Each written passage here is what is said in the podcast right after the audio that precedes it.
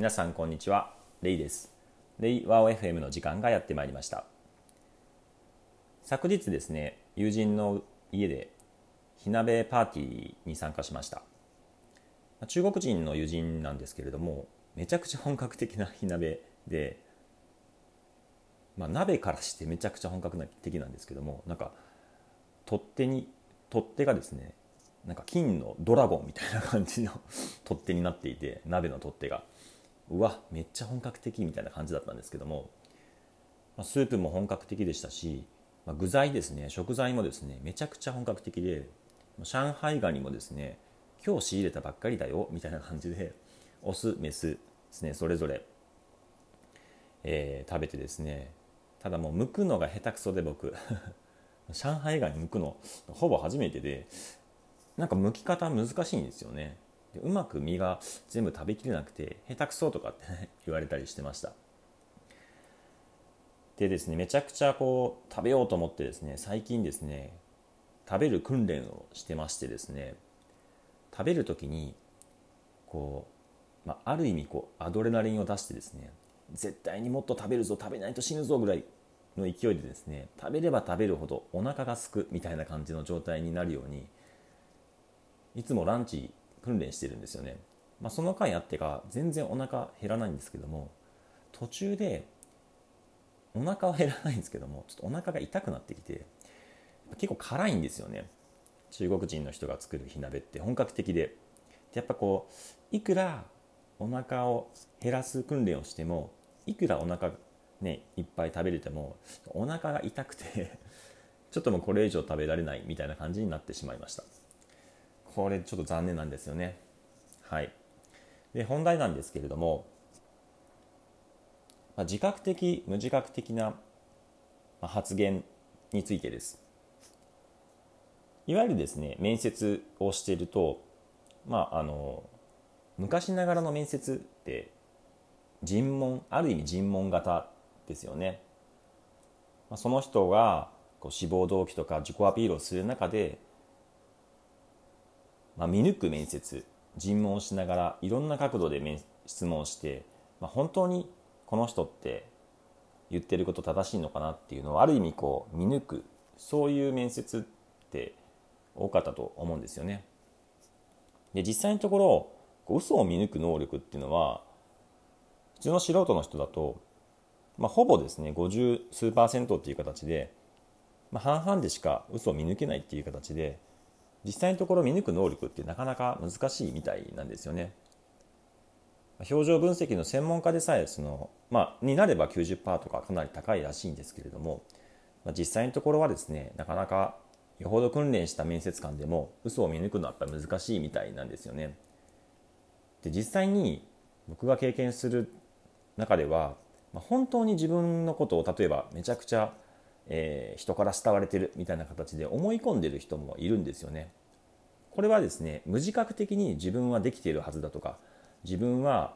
えー、人から慕われてるっていうふうに勘違いみたいな形でですね思い込んでいてあの自覚的に嘘をついてるんではなくて無自覚的に実態と自分の乖離っていうのを気づいてないので、まあ、思い込んでしまっているんですよね思い込んでしまっている人を見抜くのはめちゃくちゃ困難ででまあそういう経験もあってですねあのある時からそういう見抜く面接っていうところをやめるようになりました。またですね背景としてはこういった見抜く面接っていうのは結構圧迫面接とかになりがちなのでなかなかその企業としての魅力づけをするのにも難しいんですよね。で最近はどうしてるかというと尋問型からま共感型っていう形で会社としてのその良いこと悪いことっていうのもちゃんとこちらからもう先にお伝えしてしまう悪いこともお伝えしてしまう自己開示をしていくっていうことによって逆に面接の候補者の方からも自己開示をこう誘うというか自己開示をしてもらうような場作りをまあしています。その中で、まあ、本人がですね別に嘘をつく必要もなくて自然体にいる中で明らかに個人として特徴ある性質っていうのが自然に出るようなそういう場作りっていうのを意識しています見抜く必要もなくて嘘をですね見抜く必要もないんですよねもう自然に出るもの自然に出てくるものっていうところをちゃんとこう受け止めるっていうのが大事だなと思っていますでその自然に出る中でどうしてもあの取り繕ってしまうとかどうしても自分をよく見せてしまうっていうのがもし仮に自然に出てきたとすればそれはその人の特質だと思うんですよね。でその上でそういう何かこの人取り繕うなとか自分をよく見せようと思ってるなっていうところが出てきた時にそれを無理にですねじゃあ本当はこの人の性質はどういうものなのかっていうのをこう見抜く必要はないんですよね。あなるほどこの人はどうしても自覚的に自分をこう取り繕うようなそういう性質があるのが根本的なこの人の性質だなっていうふうなところが理解できればいいんですよね。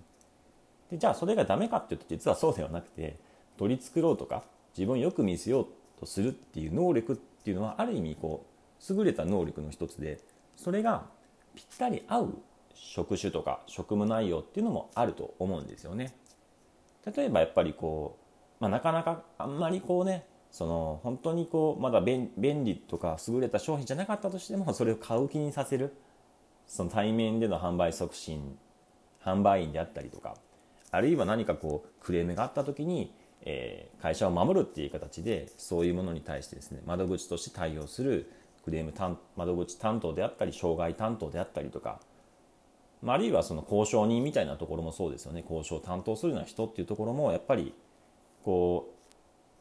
う、まあ、ある意味自分をこうですね嘘自分に嘘をついてでもですねあのきちっとした振る舞いを振る舞えないとダメなので、まあ、そういうこういろんな職務とか職種によってはそういうこうよく見せようとするとか振る舞えるっていうそういうまあ能力っていうのはある意味重要になってくるのでつまり自然にその人があの振る舞う、えー、中で出てくるそういった自然体における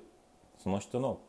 個性とか特徴ですね。そういったものをまあしっかりと、え、受け止めてそれが、えー、募集している職種とか職務内容に合致しているかどうかぴったりこう合っているかどうかっていうところを、まあ、見るっていう視点にすると別にその無理に見極めようとしなくてもいいですし無理にこの人のなんか別な側面はあるんじゃないかっていう形で何かこう特別な質問をその場でこう思いついて何かこうこっちから攻めようあっちから攻めようっていう形で質問を繰り返す必要って実はないんですよね。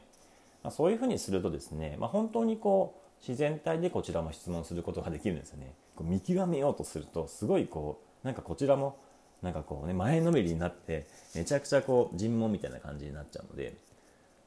まあ、そういう形でですねあの面接のやり方っていうのが実は耳でも変わってきて、まあ、そうすることによってより共感型のあの面接になってきてるんじゃないかなと思っています。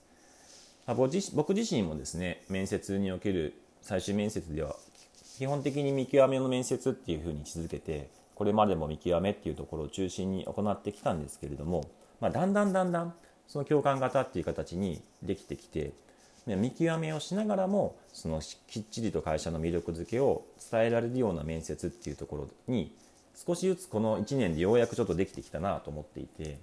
それまではですね結構面接における見極めと魅力づけを同時に行うのってもうほぼ不可能なんじゃないかなっていうふうに思っていたんですけれども、まあ、練習していく中でですね見極めっていうことに対してそこまで肩肘張らずに、まあ、あの自然体に臨むことで逆に自然にその人の良さっていうところが自然に見えてくるようになりましたしそれでこう、まあ、無理せずに見極められることができるようになったのでそうすると自分にも余裕ができて自分の自己開示をしたりとか相手にフィードバックをするっていうこともですね自然にできるようになってきてより見極めと魅力づけができる両立できるような面接になってきたんじゃないかなと思っています。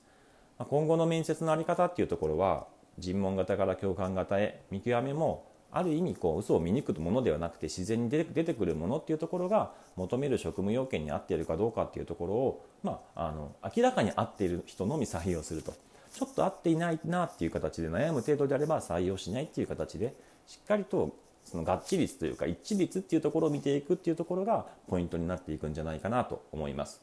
本日はですね、えー、まあ、自覚的無自覚的なその人の面接における振る舞いっていうところのお話でした。